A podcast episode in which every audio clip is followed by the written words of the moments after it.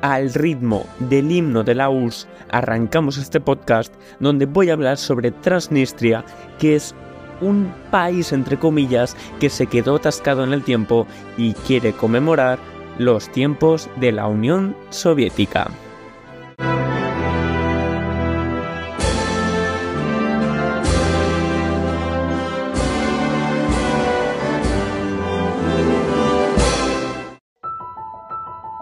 Que las decisiones políticas tienen impacto es una obviedad, pero las consecuencias de determinados actos en algunas ocasiones son poco esperables, y la actualidad de Transnistria lo puede demostrar. Es que si observamos un planisferio político y buscamos a este territorio entre los estados independientes, no tendremos demasiado éxito. Para la comunidad internacional, para las autoridades del resto de los países y para quienes hacen los mapas, Transnistria no existe. Pero si ponemos el foco en Europa Oriental, podremos encontrarnos con una particularidad. Lo que aparece como Moldavia a nivel cartográfico no se corresponde del todo con la realidad del lugar. En la franja oriental de este país, sobre el límite con Ucrania, nos encontramos con Transnistria, para Moldavia es parte de su territorio y lo denomina Unidad Territorial Autónoma con un estatus jurídico especial, Transnistria. El gobierno local, en cambio, se reconoce independiente bajo el nombre de República Moldava Pridnestroviana. En castellano se suele simplificar como Transnistria.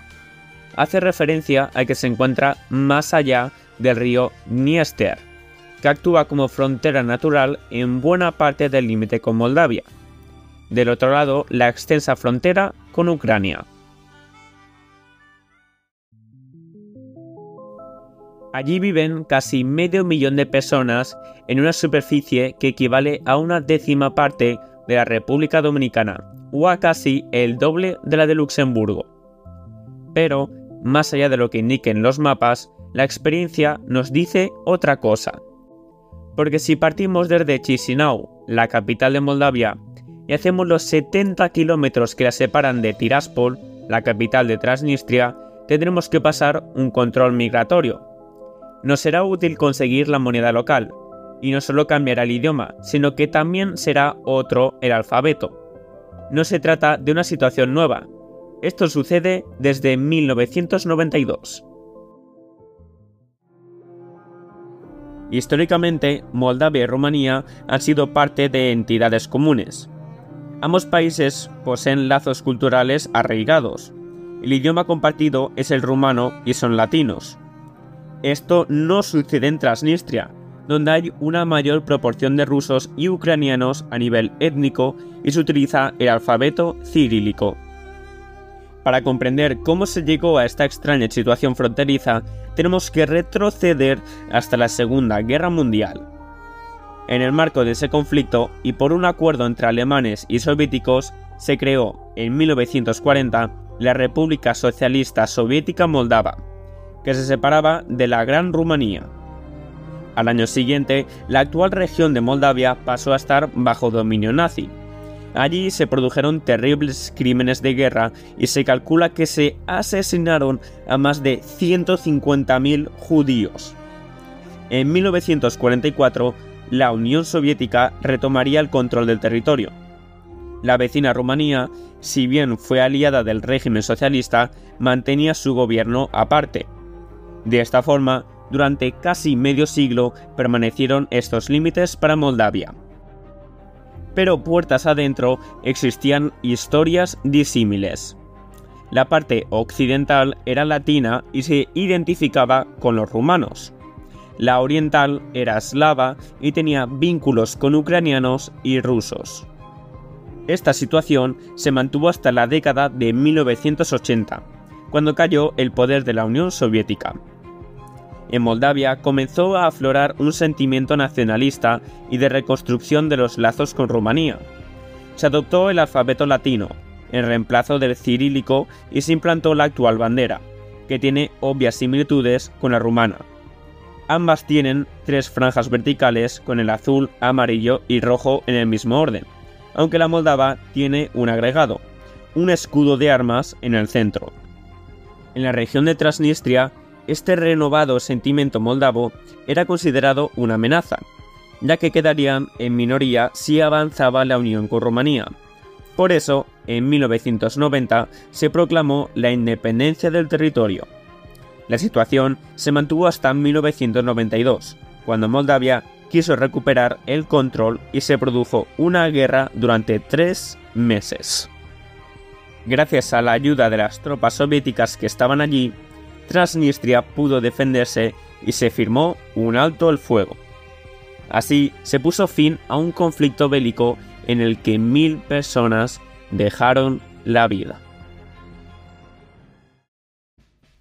Desde ese entonces, durante casi tres décadas, la situación quedó en ese limbo, con un país, Moldavia, que tiene reconocimiento internacional sobre el territorio, pero que en realidad no lo controla, y otro, Transnistria, que no puede firmar un tratado con otro país, pero que domina de hecho el terreno. Actualmente, otros tres territorios reconocen a Transnistria. Se trata de Nagorno-Karabaj, Abjasia y Osetia del Sur, es decir, otros estados que tampoco son acogidos por la comunidad internacional. De cualquier modo, las banderas de unos y otros ondean en las particulares embajadas de Tiraspol. Esta extraña situación despertó el interés de muchos curiosos que quisieron conocer el lugar, a pesar de que no hay grandes atractivos turísticos.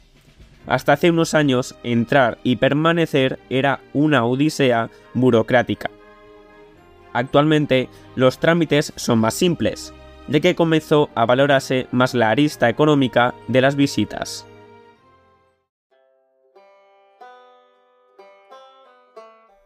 Quienes entren en la República Pridnestroviana se podrán sorprender con la enorme estatua de Lenin frente al Parlamento, llamado Soviet Supremo.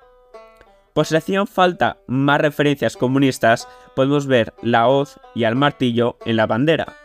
De hecho, la bandera Transnistria es similar a la que tuvo la República de Moldavia durante la etapa soviética. Igualmente, esto se queda en lo simbólico, ya que existe una economía de mercado.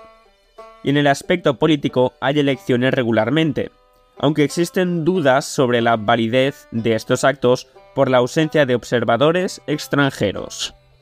Los turistas también podrán tratar de conseguir las llamativas monedas de plástico de rublos transnistrios, únicas en el mundo y muy valoradas por los coleccionistas.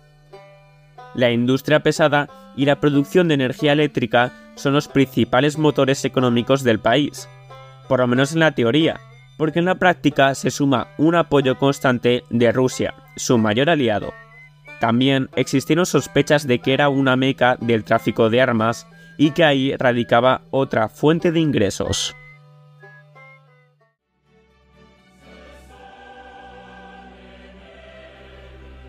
El grupo económico más revelante es Sheriff, un conglomerado que incluye tiendas de alimentos, venta de automóviles, gasolineras y medios de comunicación, y también un equipo de fútbol, el Fútbol Club Sheriff. Este equipo participa de la Liga Moldava y no le va nada mal.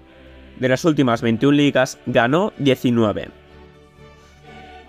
Hasta junio de 2021 había llegado dos veces a la última ronda previa de playoff para clasificar a la fase de grupos de la Champions League.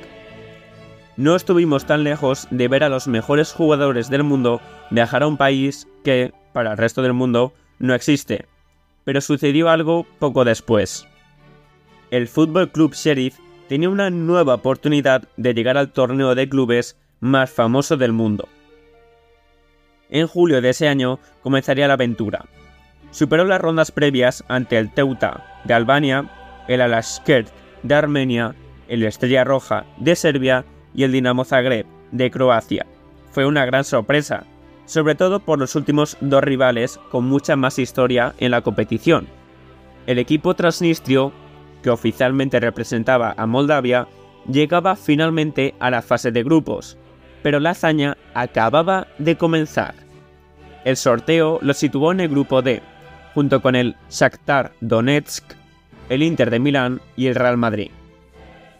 El primer partido significaría una alegría para los del Tiraspol, ya que vencieron al equipo ucraniano como local. Pero nadie imaginó lo que sucedería luego. Vencieron al Real Madrid por 2 a 1 en el Santiago Bernabéu. Sí, un equipo de un país que no existe, en su primera experiencia en la competición, superó al que tal vez es el equipo de fútbol más famoso del mundo en uno de los estadios más emblemáticos del planeta.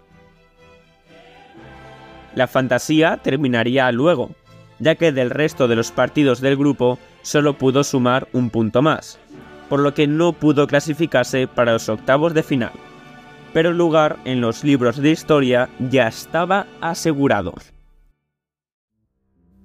Pero si dejamos el fútbol y regresamos al territorio, podemos preguntarnos por qué existe Transnistria. Es decir, un país que tiene sus leyes, gobierno, policía y emite pasaportes, pero que nadie lo considera como tal. Resulta ineludible el apoyo ruso, no solo a nivel económico, desde el final de la guerra existen tropas en el lugar, lo que ha sido criticado por Moldavia, que lo considera una intromisión en sus asuntos. La intención de Rusia de mantener su influencia en su frontera occidental estaba clara con la anexión de Crimea en 2014, pero se aceleró de forma lamentable con la invasión a Ucrania en 2022. De pronto, Transnistria volvió a sentir de cerca un conflicto bélico y se vio involucrada en el tablero geopolítico de Europa del Este. De hecho, una de las primeras repercusiones de la invasión fue que Moldavia pidiera ingresar en la Unión Europea. Como respuesta, las autoridades de Transnistria solicitaron que se reconociera formalmente su independencia. Es difícil prever el futuro de este lugar, que durante tres décadas se mantuvo en un extraño limbo, apoyado por Rusia, pero a la vez sin que ni siquiera este país reconociera su independencia. La estrategia era mantener una carta de negociación para evitar que los moldavos quisieran ingresar en la OTAN o en la Unión Europea. Si el gigante euroasiático cambiara de táctica y decidiera avanzar sobre ese territorio, podría convertirlo en un nuevo Kaliningrado, en un exclave de Moscú más cerca del centro de Europa.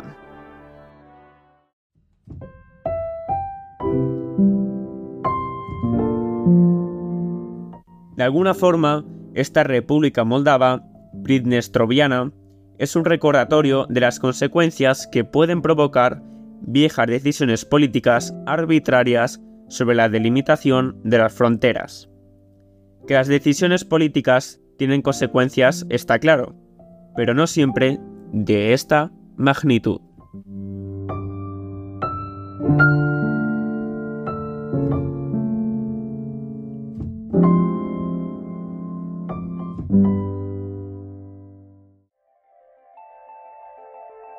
Y hasta aquí el podcast de hoy, pero como siempre una curiosidad relacionada con el tema. Durante la época del presidente prorruso Igor Smirnov, 1991 hasta 2011, Transnistria se convirtió en un nido de corrupción, además de constituir un intenso foco de tráfico de personas, contrabando de combustible, cigarrillos y armamento después de su abandono por el decimocuarto ejército soviético. Como ocurrió en otras partes, un selecto grupo procedente de los servicios secretos se hizo con suculentas riquezas tras el periodo de privatizaciones fruto de la caída soviética. El gran beneficiado de este proceso fue el antiguo policía y exagente de la KGB, Comité para la Seguridad del Estado, Víctor Gusan. Y otro dato curioso, el himno de Rusia es similar, por no decir igual, que el himno de la Unión Soviética. Escuchar primero va a ser el ruso y luego va a ser el de la Unión Soviética.